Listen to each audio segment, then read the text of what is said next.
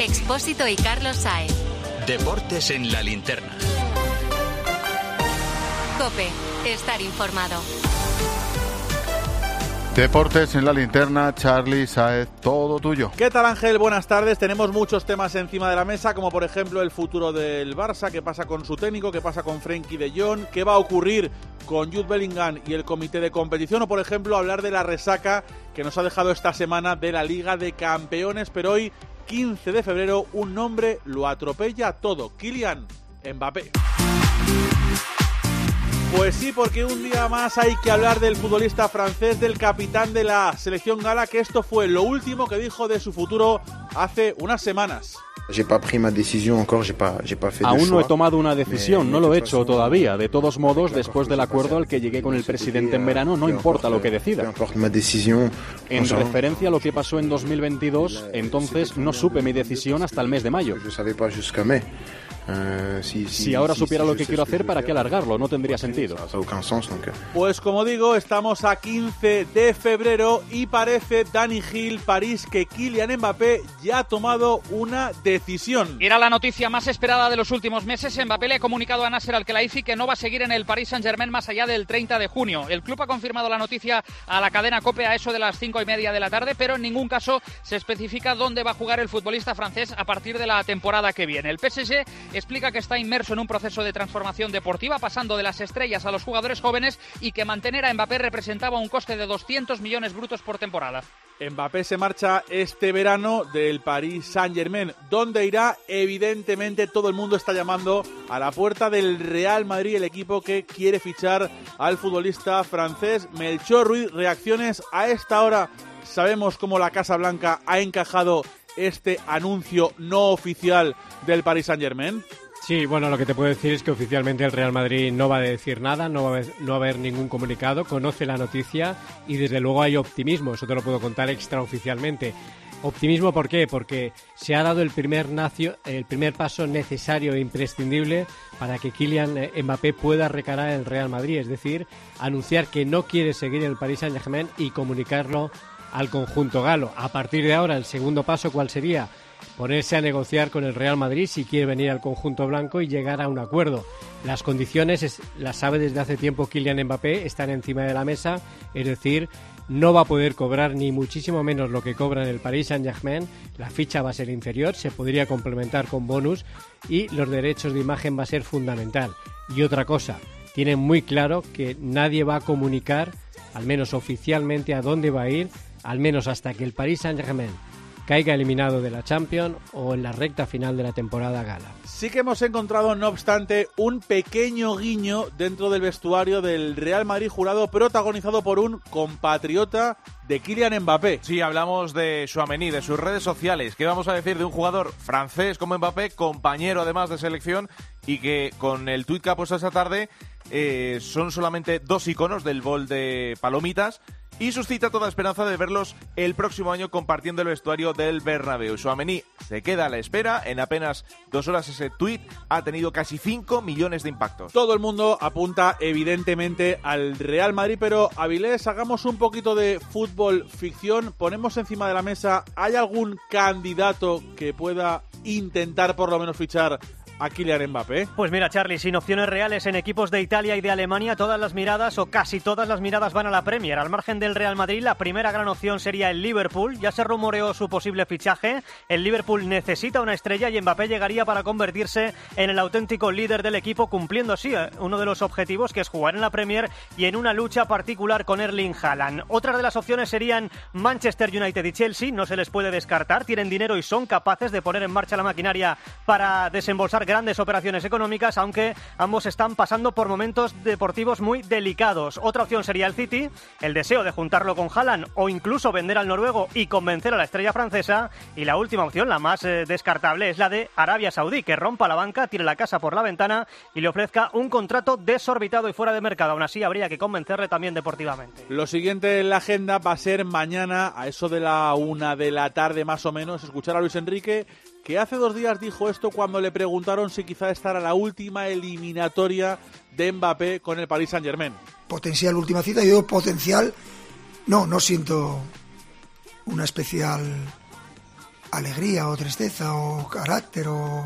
No, como siempre, está como siempre. 8 y 35, Mbappé, hoy protagonista con nuestra pareja. Tomás y Emilio. Que usted hecho aquí es impropio de, una, de, una, competición que quiere ser seria. Muy bien, bien vale, pues hablemos de eso, pero no nos adelantemos. Emilio y Tomás. No, si es una, una noche estupenda. El atraco más grande que yo he visto en los últimos años en las jornadas finales. Es vergonzoso. Vaya pareja. Mbappé le ha dicho a Nasser Al-Khelaifi que este verano se marcha. Tomás Guas, embapólogo de cabecera de la COPE. Esta, como diría que él, es la definitiva. ¿Te lo crees? ¿Esta es la de verdad? Embapólogo, magnífico. Hombre, chato, parece que sí, ¿no? Y también razonable. Yo es que lo vengo sosteniendo hace mucho tiempo. Lleva ocho años en la Liga Francesa. Debutó en 2015 y queda libre. Es una etapa cerrada. Se va al Madrid pues en cuanto vayamos viendo que le van poniendo verde, seguro que está muy cerca del Madrid. Pero el porro sería, el porro final sería que se fuera a Intas de Frankfurt, por ejemplo. ¿Te imaginas? Pero sí, hombre, sí, se va. París, se acabó, se finí. Emilio también es embapólogo, pero desde la distancia. Emilio, ¿tú te lo crees? ¿Esta es la definitiva? No, no, a ver, a ver, a ver, a ver, Charlie, a ver, Charlie, Charlie. Lo primero que tienes que hacer es decirme el día, la hora y, y repetirme la noticia esta. Porque esta noticia la he oído siete años seguidos. Siete años seguidos. O sea, este hombre se ha ido de París los últimos tres años. O sea, eso sí, a la, a la gente que está en la, en la casa esa que le compraron en, en la finca, que le vayan diciendo que, que se vaya, ¿eh? que, que viene el inquilino de verdad, el auténtico. Vale, de verdad, en serio, eh, que lo fichen ya, porque es que esto, qué miedo hay en Barcelona, no te lo puedes ni imaginar. Se han hasta inventado que lo pueden fichar, tremendo. 8 y 37, por supuesto, más sobre Mbappé esta noche en el partidazo de Cope. ¿Te lo digo o te lo cuento? Te lo digo. Me he quedado tirada y tardas en venir a por mí. Te lo cuento. Yo me voy a la mutua. Vente a la mutua y además de una gran asistencia en carretera, te bajamos el precio de tus seguros, sea cual sea. Llama al 91 555 5555. Te lo digo, te lo cuento. Vente a la mutua. Condiciones en mutua.es. El Barça, mientras tanto, también evidentemente ha metido en la pelea por su futuro, tanto de jugadores como de banquillos, pero hoy José Luis Gil, Víctor Font, el que fuera candidato a la presidencia del Barça, ha aprovechado para arremeter contra la gestión de Joan Laporta en una carta abierta a los socios del Barça. El opositor a la porta en las últimas elecciones señala en ese texto lo que a su juicio son los cuatro pilares que eh, obligan ya a actuar a la masa social del Barça. Uno, la situación económica, mil millones de pérdidas en tres años. Dos, la gestión familiar y poco profesional de la porta y su círculo que van perdiendo ejecutivos de calidad en el club. Tres, la no explicación a los socios de algunos aspectos como la sintonía con el Madrid en temas como la Superliga. Y cuatro, como no, los resultados deportivos. Pide refundar al Barça en, una, en esa carta abierta y emplaza al talento existente dentro del barcelonismo para trabajar y hacer posible un cambio que dé con la porta fuera del Barça. Y encima de la mesa unos cuantos futuros. El primero, el de la plantilla Bayori con un nombre propio, el de Frenkie de Jong. Sí, sensación de déjà vu con De Jong. Parece que se va a repetir la historia de hace dos temporadas. El Barça vuelve a presionar para que acepte una renovación a la baja. Acabo contrato en 2026. O si no, la otra opción sería buscar un traspaso a final de temporada. En los dos próximos años, el Barça le tiene que pagar a De Jong 80 millones brutos entre salario y pagos aplazados. Hace dos años, De Jong no quiso moverse. En el club no tienen noticias de las intenciones del jugador. Hace unos días, Luis Canut informó que esta vez sí estaría abierto a salir. A ver, David Sánchez, ¿tú qué crees que es más probable? ¿Que acepte una reducción de ficha, que coja la puerta o que se quede otra vez en el Barça cobrando lo mismo? Hombre, lo lógico y lo normal después del calvario al cual le sometió esta junta directiva Frenkie de Jong hace dos veranos es que el holandés le diga a la puerta que nada de rebaja, que él sigue en Barcelona, está encantado de la vida tanto en la ciudad como en el club, pero cobrando lo que estipula su contrato y cuando acabe su vinculación contractual coger la puerta y marcharse. Me costaría mucho imaginar que Frenkie de Jong es tan buena persona que rozaría la tontuna, es decir, no le vas a hacer un favor a quien estuvo prácticamente un mes y medio forzando tu salida del club denuncia mediante, vamos. Yo creo que Frenkie de Jong se va a quedar y no va a aceptar una rebaja de salario. Y mientras tanto, Víctor Navarro, como es evidente, no hay día en el que no se hable del futuro del banquillo del Barça.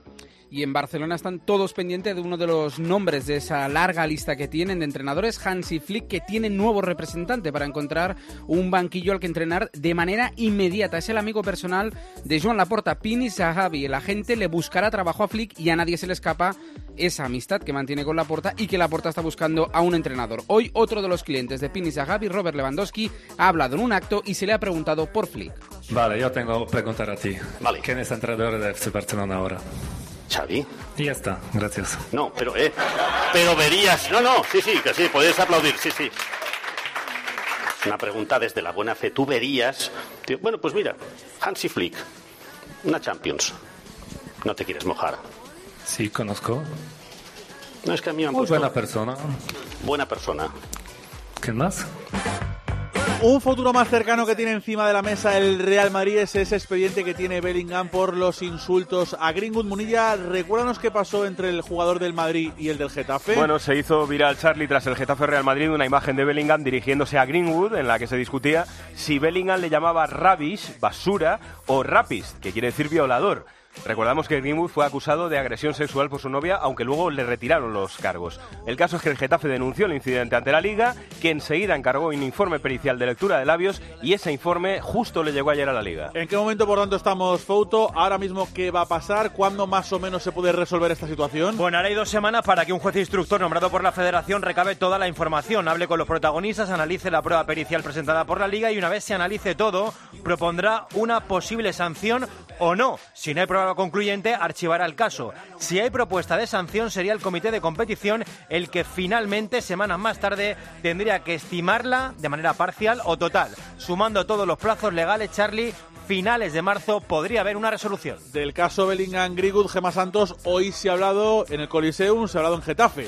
Sí, en el club están a la espera de lo que decide la federación, pero te cuento que en el Getafe nos dejan claro que lo único que hicieron fue defender a su jugador, a Greenwood, y lo hubieran hecho igual con cualquier otro que no fuera Bellingham. Que por cierto, ya te digo, Charlie, que pese a lo que se puede interpretar, las relaciones entre el Getafe y el Real Madrid son buenísimas. El protagonista Mason Greenwood no se pronuncia, dice que solo quiere jugar al fútbol, y el entrenador del Getafe, José Bordalás, sí que ha pedido públicamente respeto para Greenwood y para el club. No, él está tranquilo, está feliz. Él es un chico que muy respetuoso. Creo que desde que ha llegado aquí lo habéis, lo habéis podido comprobar.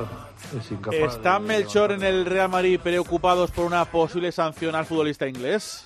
Bueno, están expectantes a ver qué sucede. No tienen nada que decir de momento. Dejan actuar al comité, que es el que tiene que decidir. Sorprendidos si están por algo que conoció y, se sa- y salió en las redes sociales. Cobró una dimensión de tal manera que el Getafe lo trasladó a la Liga y la Liga a competición. A ver qué es lo que decide competición. Lo que no están del todo convencidos es que a partir de ahora se empiezan a leer los labios con todos los insultos que se realizan en los terrenos de juego de cualquier jugador y de cualquier equipo. Elías Israel, ¿tú crees que finalmente va a haber sanción para Bellingham? ¿Que se va a poder demostrar que le dijo eso al futbolista del Getafe? Es difícil mojarse sin conocer el contenido del informe pericial. En cualquier caso, si se le sanciona me parecería un precedente peligroso porque hay que definir muy bien los límites del insulto. Yo he leído en boca de entrenadores, he leído en los labios cómo se mentaba la madre de un entrenador de, manera- de un árbitro, perdón, de manera grave. Con lo cual creo que los límites hay que definirlos muy bien, si no el precedente será duro.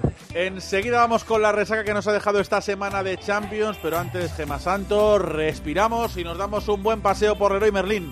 ¿Cómo te gusta darte un paseo por Leroy Merlin? Hombre, no es para menos, desde luego, sobre todo porque allí los profesionales de la construcción y la reforma tienen clarísimo qué es donde hay que comprar, lo saben perfectamente y nosotros también. En Leroy Merlin tu compra va a ser mucho más fácil cada día. Mira todo lo que te espera. Para empezar, un grandísimo equipo de expertos súper amables y súper profesionales a tu entera disposición. Además, tienes más de 100 tiendas pro abiertas desde las 7 de la mañana, prontísimo.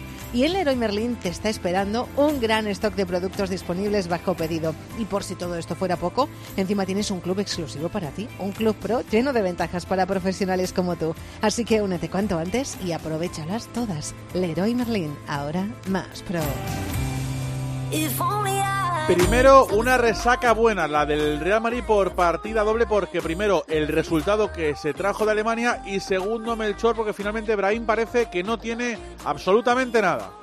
Sí, ya apuntábamos ayer que estaba mucho mejor el futbolista del Real Madrid. Hoy a primera hora de la mañana se le ha practicado una resonancia magnética en ese gemelo. No se ha observado ningún tipo de lesión en esa zona del gemelo derecho de su, de su pierna. Por lo tanto, después de esa resonancia, lo que ha hecho Brian es, es irse a entrenar con el resto de sus compañeros en esa primera sesión de trabajo de las tres que va a tener, pensando en el domingo en esa visita a Vallecas. Y la segunda resaca, evidentemente, algo peor, Marco Antonio Sande, la de la Real Sociedad. ¿Cómo ve la eliminatoria tras la derrota por 2-0 en el Parque de los Príncipes? Pues Imanol se sujeta a la épica, Charlie, sobre todo al primer tiempo que sus muchachos hicieron en París. Ahí está la clave en acercar al Paris Saint-Germain a las cuerdas de Anoeta. La Real sufrió y pagó muy caro sus despistes en la segunda mitad pero todavía le quedan 90 minutos de esperanza en casa. Y Manol Alguacil. Entre comillas, hasta contento de solo haber encajado dos, porque si hacemos eh, el primer tiempo que, hemos hecho aquí, eh, allí, creo que vamos a tener nuestras opciones de,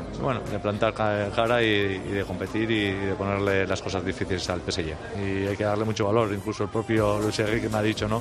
Lo que nos habéis hecho sufrir. ¿En París, Dani, ya se ven clasificados? No, para nada se ve todavía en cuartos de final porque tiene la lección aprendida de otras ediciones de la Champions, como la de hace solo dos años, cuando tenía contra las cuerdas al Real Madrid y acabó sufriendo una de las habituales remontadas blancas en Europa. El 2 a 0 contra la Real Sociedad es un gran resultado, pero lo que se pide hoy en París es máxima prudencia. Así que después de lo de ayer en el Parque de los Príncipes, la eliminatoria no está sentenciada, sí encarrilada, pero ojo a la advertencia que hizo Luis Enrique al acabar el partido. Madre mía, madre mía, yo que tenía muchas ganas de jugar con equipo español y casi nos la lían nada, felicitar a la Real Sociedad, felicitar a Imanol. Lo que sí que nos dejó esa rueda de prensa, esa sala de prensa, Sande, fue las críticas duras de Imanol hacia uno de sus futbolistas. Jamás hemos visto a Emanuel tan demoledor en sala de prensa y eso que no es la primera vez que señala a uno de sus futbolistas ante los medios. Pero la rajada Traoré hizo temblar los cimientos de la Torre Eiffel. El malien se cae lesionado, está siendo atendido por los médicos, la Real se queda con 10 en un córner y gol de Mbappé. Así reaccionó Emanuel en rueda de prensa, imagínate en el vestuario. Eh, yo no me lo explico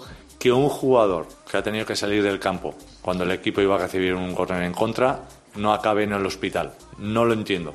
Si un jugador deja el equipo con uno menos es porque tiene que ir al hospital. Y es que luego ese, ese, propio jugador se ha ido del partido. Y a la vez que él se ha ido del partido, el equipo se ha ido del partido. Y eso es lo que me duele. A ver, Mauri, ¿se equivoca Imanol apuntando, señalando de esta manera a su futbolista? Pues creo que Imanol se equivoca claramente con este ataque tan duro individualizado en la figura de Amari Traoré. El hombre está lesionado, se retira del campo, en ese momento la Real está con 10 lo que es horrible es la gestión de la defensa de ese córner. No puede ser que el más pequeño de la clase, como ataque Cube, esté encargado de la marca de Kylian Mbappé. Resulta que Imanol en Mallorca defendió a capa y espada a Sadik en un partido garrafal que falló cinco clarísimas diciendo que aquí acertamos todos y fallamos todos y ahora le pega un repaso a Traoré impresionante. Aclárate, Imanol.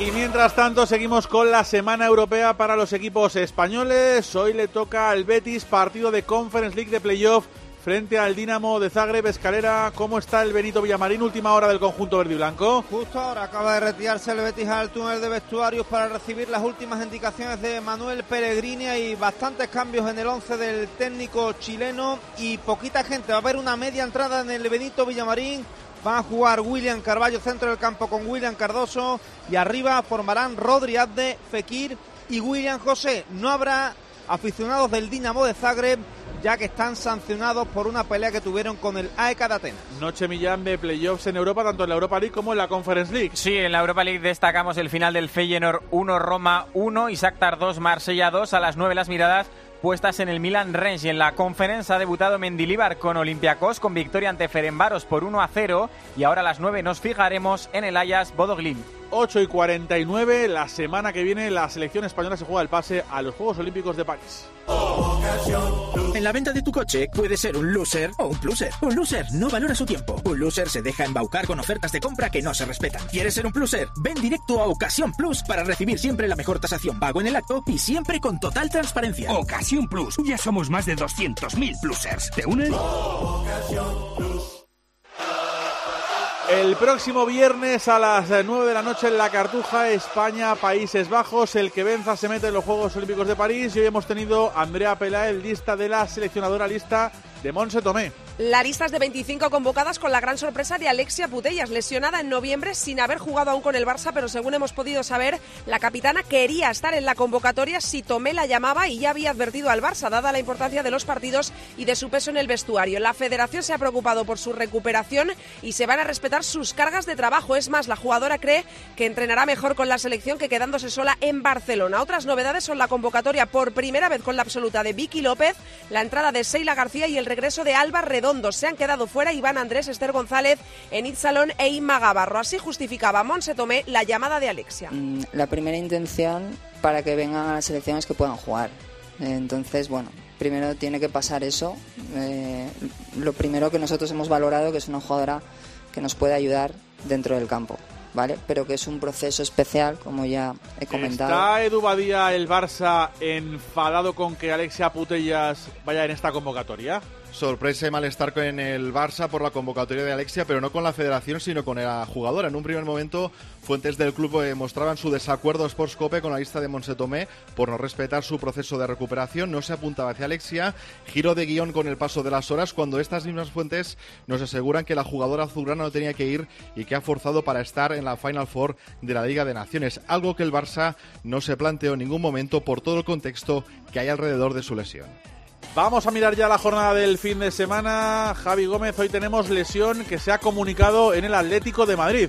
La de Gabriel Paulista, Charlie, lesión en la zona abdominal por un golpe recibido en el partido ante el Sevilla, se resintió en el entreno de ayer y finalmente tendrá que tratarse. Este fin de seguro estará fuera y pese a no ser muy grave, también peligra el partido del martes ante el Inter. El Barça tiene un partido complicado este fin de semana. Víctor Navarro, noticias del conjunto culé. Pendiente Xavi de recuperar para este sábado en Vigo a Oriol Romeu y Sergi Roberto. También volverá a la titularidad Ronald Araujo, que descansó ante el Granada. De reojo se mira la Champions al próximo miércoles al Nápoles, donde todavía no está descartado Joao Félix. Por cierto, Javi, que hoy ha habido gran homenaje a Antoine Griezmann como el mejor goleador de la historia del Atlético de Madrid. El monaje ometivo ha recibido de parte de Cerezo la insignia de oro y brillantes, halagos del Cholo y de Coque, recuerdos imborrables de Luis Aragonés y Fernando Torres. Ha reconocido que fue un error tremendo irse al Barça y atención que también ha hablado de lo poco que entendía Diego Pablo Simeone cuando empezó su carrera como rojiblanco. No dudas, pero sí, había momentos, eh, entrenamientos que llegaba a casa con con mi mujer eh, diciéndole, este no, no, lo aguanto más, no entiendo qué quiere de mí. Eh, y nada, eh, a veces pues yo era más de un jugador que no tiraba mucho a puerta y a veces pues paraba el entreno diciéndome que había que tirar a puerta. Y la jornada arranca mañana como todos los viernes, lo hace a las 9 con un buen partido entre el Villarreal y el Getafe que pita Alberola Rojas. Noticias Juan Igual en el conjunto amarillo. Busca romper la mala dinámica como local, Charlie el Villarreal y alejarse de la zona baja de la tabla. Vallés baja por lesión, pero Marcelino recupera parejo tras su lesión de rodilla. El técnico asturiano volvía a hablar hoy de los horarios. No le gusta jugar a las dos, pero sí a las 9. A mí particularmente me gusta más jugar el viernes a las Ya hemos contado lo de Greenwood Gema que contamos del conjunto azulón. Que recupera en lo deportivo a Gastón para mañana, pero el morbo va a estar en los banquillos, Charlie, con ese reencuentro de Marcelino.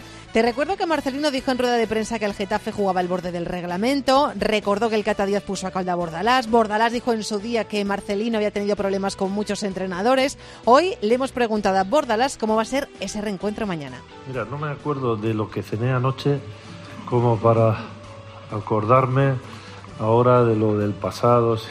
Pues nosotros recordamos ahora 8 y 54 lo que dijo anoche Rafa Nadal en el partidazo de la cadena Cope. Carlos Sae. Deportes en la linterna. Cope, estar informado.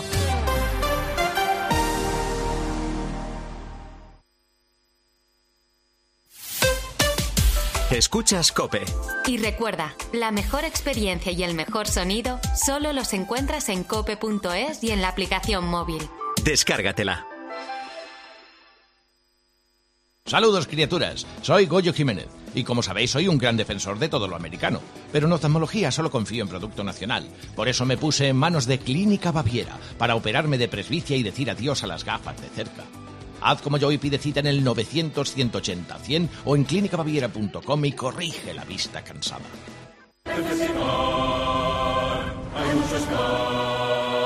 En Flexicar hay muchos Flexicar hay muchos más. En Flexicar hay muchos más, hay muchos más. En Flexicar hay muchos más. En muy flexi, muchos cars. En FlexiCar. Hoy, los espaguetis o macarrones día al diante con un 28% de descuento. Por solo 0,59 la unidad. En tiendas y en día.es. Locutare una pubblicità per la radio con un spagnolo che pensa che sabe parlare bene l'italiano non è una cosa molto corrente, ma che una conti correnti ti dà tantissimi vantaggi non è corrente tampoco. Cuenta online Sabadell, la cuenta corriente menos corriente. Infórmate y hazte cliente en bancosabadell.com. Si entras en cope.es tienes la radio en directo, contenidos exclusivos y todos los programas de cope para escucharlos cuando quieras. El tobillo de Budimir después del penalti no pitado a Osasuna. No, no, el que la vuelta. Nosotros podemos ser árbitros, bomberos, periodistas o médicos, pero tenemos ojos y lengua para opinar. Entra ya en cope.es.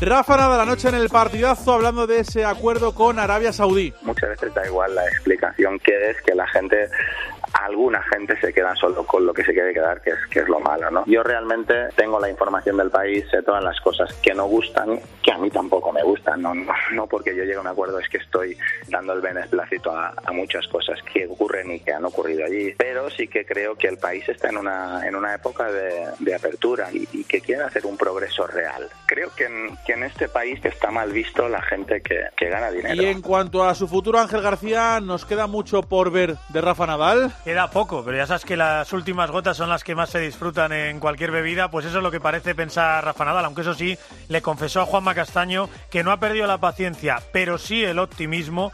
Tiene claro que puede ganar Roland Garros, aunque a día de hoy no se lo plantea. Si pensase que tiene cero opciones, ni siquiera entrenaría. Y ojo, que tiene claro ya dónde y cómo se va a retirar, aunque no nos lo cuenta, Charlie. Hoy, hoy es imposible que te conteste esto, porque hoy es, es muy difícil pensar que puedo ganar Roland Garros. Si pensara que tengo cero, cero opciones de nada, pues probablemente ya estaría en otras, en otras cosas. No estaría levantándome mañana a las, a las 7 y algo para, para ir a entrenar, ¿no? En la cabeza de Rafa Nadal está su despedida ideal. Mm, sí, claro que está ¿Cuál la es? despedida ideal. No te lo voy a decir. Baloncesto, día de buscar semifinalistas de la Copa del Rey que ha arrancado hoy en Málaga. Ya tenemos Pilar al primer semifinalista, Real Madrid o UCAM Murcia. Real Madrid, porque ha ganado en Lucan Murcia por 5 puntos, 8-4-7-9 en un partido de dos partes, una controlada por los blancos, la segunda por el equipo universitario que desde la defensa ha remontado en el marcador aunque no ha llegado a voltear el electrónico. En los instantes decisivos apareció la figura de Facu Campazzo para certificar el triunfo de los de Chus Mateo. Todos los partidos, por supuesto, se pueden seguir en el tiempo de juego de la cadena COPE, como por ejemplo al ver el que va a arrancar a las 9 entre el Gran Canaria y el Valencia. Sí, se acaba de presentar el partido aquí en el Carpena, Rivers y Pangos descartados en Valencia. Está Brandon Davis, que era duda, todos disponibles en un Dreamland Gran Canaria, que recuerdo ya ha ganado esta temporada Valencia, además en La Fonteta a las 9. Estamos esperando que arranque el partido para tener balón al aire en el Martín Carpena. En la NBA de Parra, noche de remontadas. Los Clippers perdían por 15 y acabaron ganando en la cancha de los Warriors. Los Kings estaban 16 abajo en Denver y se llevaron la victoria. Y los Cats por 17 ante los Bulls y ganaron en casa. Los que no remontaron ni falta que les hizo fueron los Celtics, que ganaron por 50 a los Brooklyn Nets. Carlos Miquel, ¿ya has visto, ya hemos visto el nuevo Red Bull? Sí, la verdad que tiene una pinta excepcional y sobre todo abre un nuevo camino. Todos tienen unas eh, entradas de refrigeración en los pontones horizontales. Bueno, pues ellos las tienen verticales, más estrechas que ninguno, un morro largo. Ahora que les intenta copiar el equipo de Verstappen, va más allá y pinta favoritísimo. Tenemos tenis porque esta noche Ángel juega Carlos Alcaraz. En el torneo que ganó el año pasado en Buenos Aires va a debutar precisamente ante un argentino, Carabelli, 134 del mundo, 24 años, a partir de las 10 y media de la noche, evidentemente muy favorito Carlitos. ¿Qué ha pasado Carlos en los mundiales de natación? Pues que España masculino y femenino se quedan fuera de la final del Mundial de Waterpolo después de perder ante Italia y Estados Unidos.